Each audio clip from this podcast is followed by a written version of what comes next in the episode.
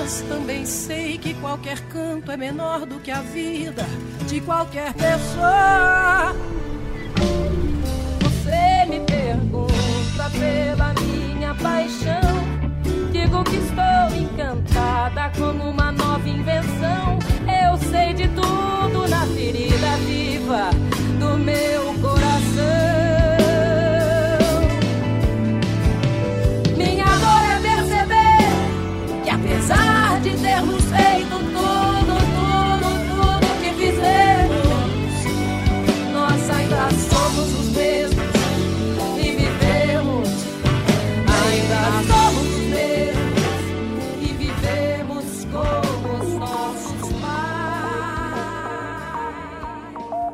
Que você acabou de ouvir foi um trecho da nova campanha da Volkswagen que viralizou nas redes sociais não só pela emoção de colocar Maria Rita e Elis Regina juntas, mas também por apresentar ao público a nova Kombi, totalmente repaginada e elétrica.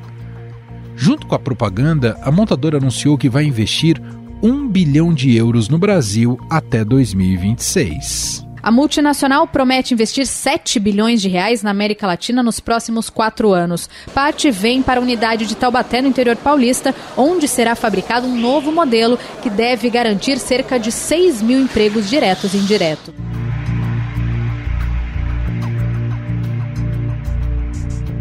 Como parte desses investimentos, a empresa pretende lançar dois modelos totalmente elétricos no Brasil este ano.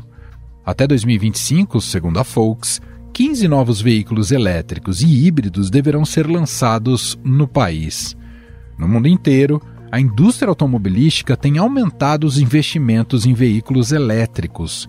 É um movimento impulsionado pelas medidas adotadas para diminuir a emissão de carbono na atmosfera e por leis de proteção ambiental.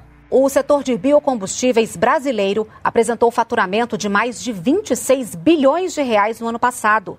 E o destaque foi o programa Renova Bio, que negociou quase 15 milhões de toneladas em créditos de carbono para empresas licenciadas, que contribuíram para a redução das emissões de CO2 no meio ambiente.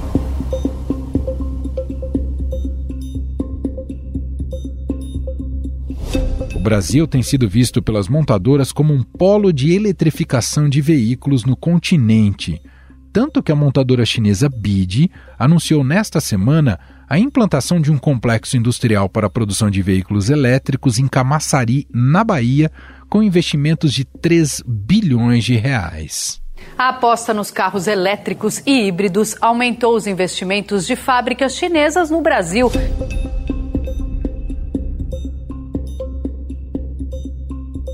O complexo será composto por três fábricas. Uma delas será dedicada à produção de carros elétricos e híbridos, com capacidade estimada em 150 mil unidades ao ano na primeira fase, podendo chegar a 300 mil unidades. O compacto elétrico Dolphin será o primeiro automóvel nacional da marca chinesa e chega ao mercado brasileiro com um custo próximo dos 150 mil reais. E é aí que está o problema o custo.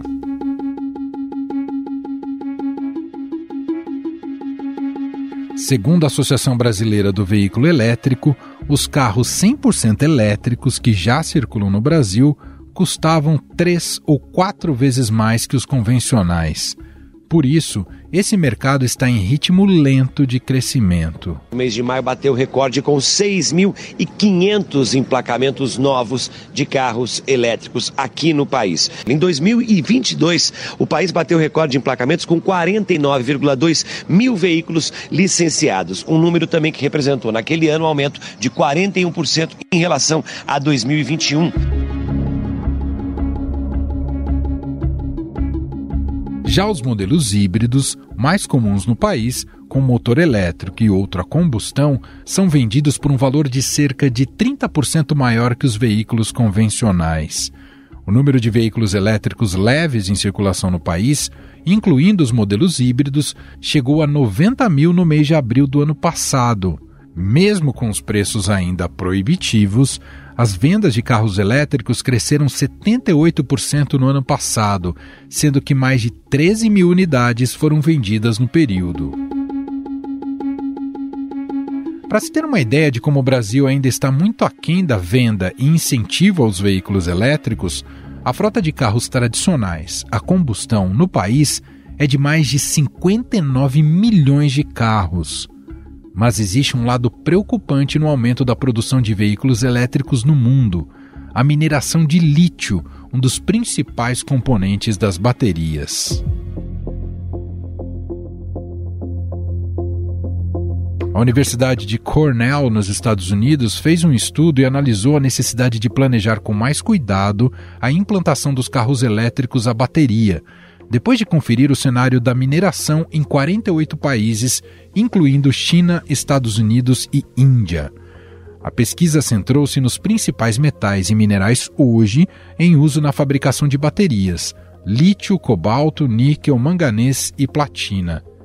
Em relação ao lítio, se 40% dos modelos leves à venda no mundo forem elétricos até 2050, a mineração por si só altamente poluente terá de crescer 2.909% em relação a 2020. Mas a mineração de lítio é problemática. O processo de extração envolve o bombeamento de reservatórios subterrâneos de água para a superfície.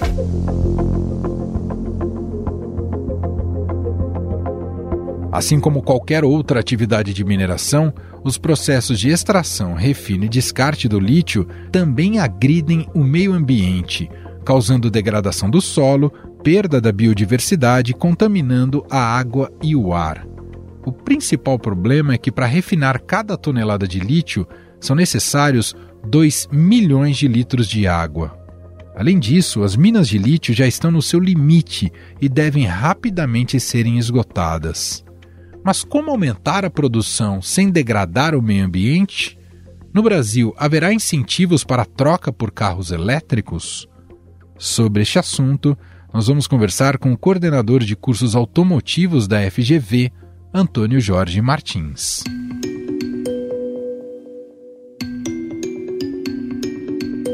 Olá, Antônio, tudo bem? Seja muito bem-vindo. Muito obrigado pela sua atenção, meu nome. Estamos à disposição aí você e seus ouvintes para que possamos dar os esclarecimentos necessários. Antônio, a eletrificação dos transportes não é só uma vedete de mercado, como se tornou praticamente uma imposição diante dos desafios de se zerar as emissões de gás carbono até 2050. Aqui no Brasil, os carros elétricos começam a aparecer cada vez mais né, no dia a dia das pessoas, ainda que o acesso a eles, do ponto de vista financeiro, seja muito caro. No plano do marketing, está ainda mais presente. Basta ver o sucesso da campanha da Volks, que uniu a Maria Rita Elis Regina para o lançamento da Kombi Elétrica. Então, queria começar te perguntando aqui para iniciar nossa conversa é, sobre esses desafios, como é que será a transição, essa transição no Brasil, se ela será rápida ou lenta, e se tem que ser uma política de Estado se uh, colocar como meta a eletrificação da, da frota? Eu visualizo de uma essa essa mudança, né, de uma forma bastante lenta no nosso país. E por quê? Não se consegue, de uma forma geral, re, é, de, é, reestruturar o poder de compra da sociedade em curto prazo, entendeu? E hoje em dia nós temos exatamente o preço dos carros elétricos bastante elevados, muito acima, diria assim, do poder de compra da sociedade como um toda. Isso tende a se manter durante um determinado período, até porque as pesquisas continuam acontecendo no, na bateria dos carros elétricos, que é um item que representa cerca de 40% a 45% do custo de um veículo. E na medida em que os custos de desenvolvimento ainda estão acontecendo, né, há uma necessidade contínua de amortização desses investimentos. Então, isso está embutido na formação de preço dos carros elétricos. Então, eu diria que nós temos, assim, em nível de mundo, né, dois grandes estágios aquele estágio que efetivamente estaria acontecendo nos países desenvolvidos, onde você tem mais oportunidades para fazer acontecer o mundo elétrico, eu diria, e tem um mundo dos países em processo de desenvolvimento, como o Brasil, onde torna-se mais difícil essa implementação, não que não vá acontecer, mas que, de uma forma geral, demandará um tempo muito maior para que realmente se efetive aqui no nosso país. E o senhor entende que a meta tem que ser necessariamente o 100% elétrico? Te pergunto isso, professor, porque o Brasil já tem um diferencial que é o etanol. O híbrido elétrico, uh, que mistura elétrico e etanol, já não é um modelo que responde perfeitamente essa demanda de se diminuir as emissões de gás carbono? Isso. Já existem exatamente alternativas, inclusive tem uma outra, né, a célula de combustível, né, que de uma forma geral se insere dentro das alternativas existentes para que nós possamos, de uma forma geral, sair do problema hoje de emissão de carbono tá certo? ou até para efeito de descarbonização. Então, eu enxergo, sim, alternativas factíveis para o nosso país e, de uma forma geral, eu diria que realmente cabe às próprias empresas tentarem direcionar aquilo que são mais adequadas a ela, a elas. Por que disso daí? Porque hoje, assim, o grau de competitividade entre as empresas está muito elevado, tá certo? Não adianta, acho que qualquer país tentar interferir nesse momento num processo que seja melhor ou não, entendeu? Por quê? Porque, na realidade, o que nós temos que explorar, na realidade, é aquilo que efetivamente esteja de acordo até com a realidade do nosso país e que atenda aos interesses da sociedade, tá certo? Na, na medida em que eu tenho as empresas que se voltem para uma alternativa mais factível, como poderia ser até o híbrido, tá certo? De uma forma geral, se isso realmente gerar é, sucesso em termos de penetração do mercado, automaticamente acaba se consolidando como exatamente uma posição mais factível em nível de Brasil. Tá certo? Então, eu não vejo, né, de uma forma geral, sou franco para você, a necessidade de uma interferência e até de um direcionamento do governo nessa direção. Por quê? Porque até em nível de mundo existem dúvidas com relação a, a uma única alternativa que seria o motor elétrico puro. Tá? Eu diria que existem alternativas, tanto do híbrido, que hoje já se faz presente no nosso país, temos motores híbridos que, de uma forma geral, possuem exatamente a gasolina, o etanol e, e o etanol, tá certo? Isso, de uma forma geral, pode ser uma das formas que, de uma forma geral, que se viabilizem num país como o nosso, que passa por outros tipos de, de dificuldades muito maiores do que uma sociedade existente em países envolvidos. E um ponto, tá, só para a gente entender, eu venho acompanhando esse nível de mundo, Emanuel, e teve, em fins do ano passado, de 2022, ocorreu um evento em Londres onde estavam presentes todos os CEOs das empresas das montadoras mundiais, inclusive da Tesla, a primeira presença do Elon Musk no evento do setor automotivo. Nesse evento, até por conta da guerra, ficou muito claro para todos os CEOs, inclusive com manifestação formal de todos eles, no sentido de que estariam exatamente postergando tá qualquer é, qualquer prazo que pudesse ser estabelecido nesse momento para efeitos exatamente de parada de fabricação de carros automotores com motores a combustão. Você olha só, você veja que pô, todos eram unânimes e o seguinte, não temos como exatamente fazer com que realmente todas as fábricas se adequem a essa realidade de somente produzirem carros elétricos. Por quê? Porque os custos se elevaram de sobremaneira, né? e isso, de uma forma geral, está afetando tá as próprias empresas atuantes no segmento. Agora, Antônio, o senhor destacou muito bem né, a questão das baterias, é nevrálgico para o funcionamento ah, do, do, de todo esse segmento né, do, dos elétricos. Haverá lítio para todo mundo, para fazer bateria para todo mundo, pensando na, na frota mundial de carros? É, o que eu vejo hoje, por exemplo, tá? eu vi um movimento da Tesla que foi muito estratégico para ela como empresa atuante no setor. Estou falando esse nível de mundo, tá certo? Quer dizer, ainda não vai, não afeta o Brasil, mas isso aí nível de mundo, com certeza vai ter uma, um efeito muito forte. A Tesla, pelo que consta, é, descobriu no Canadá um, uma pessoa que tinha direitos é, de, de exploração sobre uma mina de lítio, tá certo? Adiantou os recursos para esse profissional executar, tá certo? Iniciar toda exatamente a, a, a, questão do lítio, né? E com isso conseguiu manter a preço fixo o lítio para ele durante os próximos cerca de oito anos daqui para frente. Então ele vai ter lítio a preço fixo, ou somente corrigido pela inflação, durante os próximos oito anos. Todas as demais empresas terão preços que, de uma forma vão subindo, já subiu dez vezes de lá para cá. Então você veja que o lítio é um ponto forte. E aí vai depender muito, na minha percepção, das estratégias que estejam sendo adotadas pelas companhias. Elas estão tendo que se ver, eu diria até que a verticalização em determinadas áreas hoje torna-se fundamental. Eu estive vendo reportagens, a Ford no início, né, de assim, há 100 anos atrás, ela verticalizou determinados itens. E eu vejo hoje a Tesla também verticalizando determinados itens, como é o caso do lítio, não é verticalizar qualquer coisa, é verticalizar aqueles pontos que são extremamente estratégicos, entre os quais eu cito o lítio e também a questão de semicondutores. Tá? Eu vejo, já tem até empresas no mundo que têm associações com a TSMC, que é a maior empresa de semicondutores no mundo, tá? se associou com ela para também conseguir produzir semicondutores e não ficar na mão de terceiros. Outra é a Tesla, que de uma forma geral tem exatamente um poder de barganha muito forte junto a algumas, alguns fabricantes de semicondutores, que de uma forma geral mantém exatamente um diferencial competitivo. Em outras palavras, Emanuel, eu vejo que não tem como afirmar que vai ser ou vai deixar de ser. Vai depender, mais uma vez, de estratégias serem adotadas por essas montadoras, no sentido de buscarem elas mesmas uma maior competitividade em suas atuações. Antônio, como é que está no Brasil a questão do desenvolvimento de infraestrutura para postos de recarga, pensando nessa maior eletrificação da, da frota de carros? Muito fraco ainda muitíssimo fraco. Eu diria que hoje nós estamos muito aquém daquilo que realmente poderíamos estar, entendeu? Em termos de setor de motorização elétrica. E veja bem, tá? eu até vejo que o mundo todo está bem atrasado também nesse processo.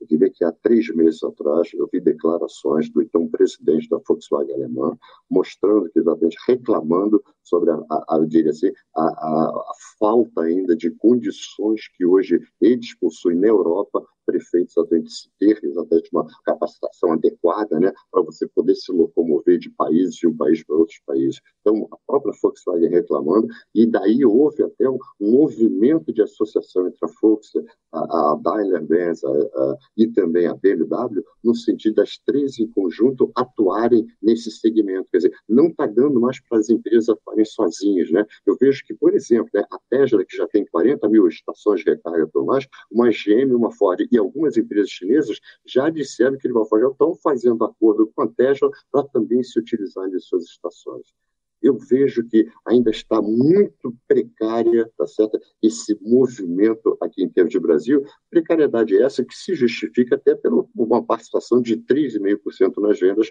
que hoje os motores elétricos possuem, né? É os carros elétricos possuem, sejam eles elétricos puros, ou seja, aqueles que, de uma forma, são motores híbridos, que têm até maior participação do que os elétricos poluírem, né?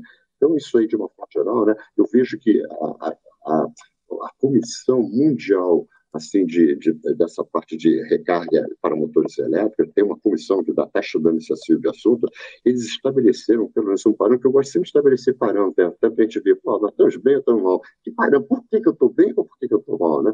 Essa comissão mundial estabeleceu como parâmetro razoável de estações de recarga para cada 10 carros você ter aproximadamente três estações é como eles estavam visualizando isso em termos de atuação do mundo. Né?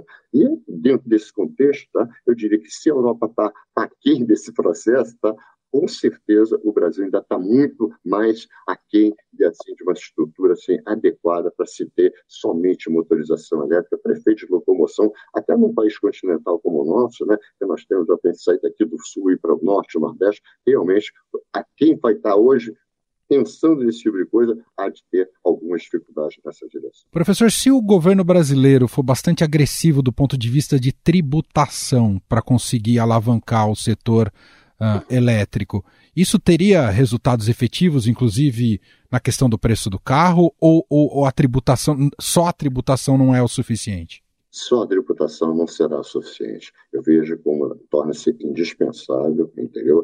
Eu diria assim, atuar em vários aspectos, entendeu? Estratégicos, até em termos de país, porque por exemplo, um governo hoje deveria fortalecer o setor automotivo em determinados países onde, eu diria assim, tem polos automotivos. Se justifica a dar um apoio a um setor como esse? Eu acredito que sim. E por quê? Porque, na realidade, cada vez mais com a eletrônica embarcada, né, eu tenho talentos de informação, seja no nosso país ou em outros países, que, de uma forma, possuem com seus olhares muito voltados para setores que tenham tecnologia. Tá certo? E eu acho que o setor automotivo é um daqueles que atende aos apelos e aos anseios assim, dos talentos que hoje estão sendo formados no nosso país. Até no sentido de fortalecer a posição deles em permanecerem no país e atuarem em empresas que efetivamente possam retribuir todo o esforço em termos de formação acadêmica nessa área de tecnologia. Professor, hidrogênio verde, né? A gente falou muito aqui do desafio em relação às baterias e ao lítio, né? A disposição de lítio para toda essa demanda que terá e só aumenta. O hidrogênio verde é já uma realidade ou ainda é muito incipiente o que se pode dizer sobre a possibilidade dele ser o combustível do futuro? Ainda está muito incipiente. Eu diria que ainda é muito incipiente no nosso país e também até no mundo. Tá?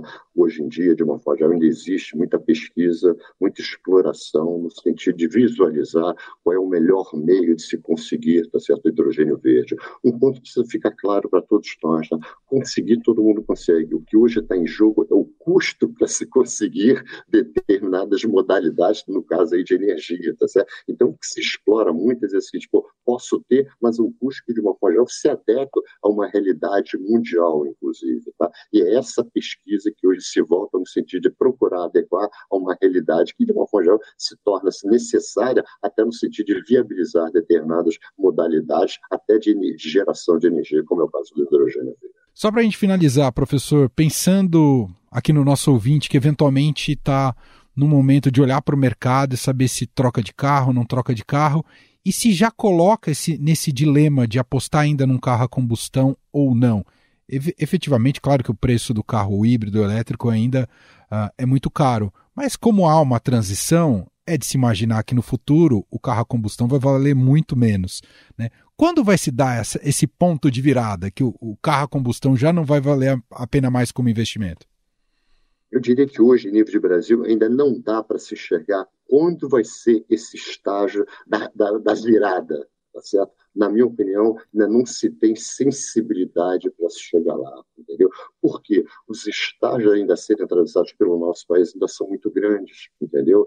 É, então, efetivamente, isso faz com que realmente torne-se muito, assim, inviável, praticamente difícil de alguém poder dizer assim, olha, dentro de tantos anos, tantos meses e tantos dias, com certeza haverá virada e com isso, de uma forma geral, se tornar factível e até viável um, assim, os veículos meramente elétricos. Tá? Hoje, nós não temos estágio para definir isso aí com toda certeza.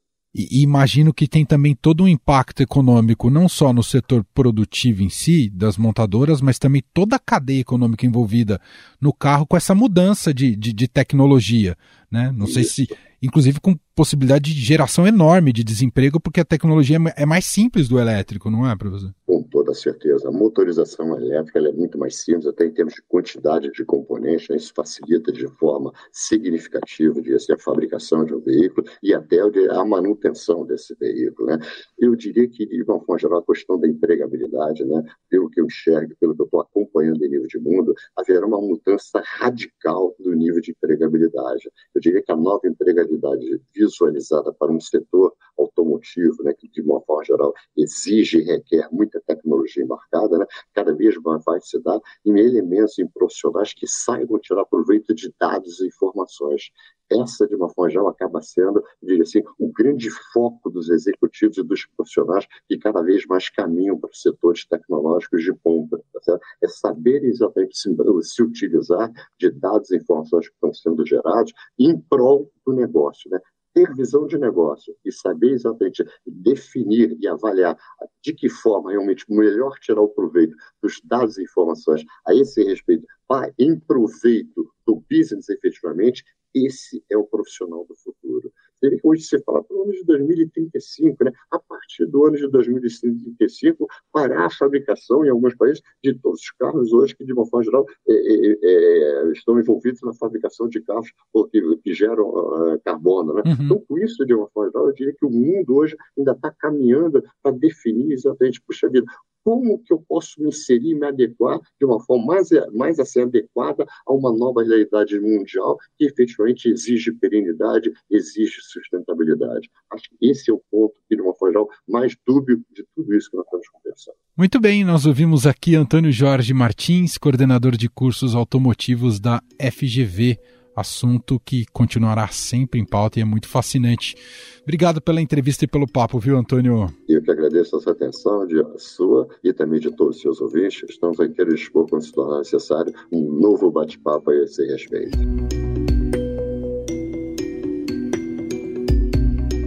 E ainda hoje, aqui no feed do Estadão Notícias, tem mais um episódio da série Cenários com Sônia Rassi a jornalista recebe hoje Patriciana Rodrigues, presidente do Conselho de Administração da rede de farmácias Pague Menos. Ela fala sobre a tendência de as farmácias se transformarem em verdadeiros hubs de serviços de saúde no Brasil. Então não perca cenários com Sônia Rassi hoje às 5 da tarde aqui neste canal do Estadão Notícias. Estadão Notícias. E este foi o Estadão Notícias de hoje, quinta-feira, dia 6 de julho de 2023. A apresentação foi minha, Emanuel Bonfim. Na produção, edição e roteiro, Gustavo Lopes, Jefferson Perleberg e Gabriela Forte. A montagem é de Moacir Biasi. E o nosso e-mail, podcast.estadão.com. Um abraço para você e até mais.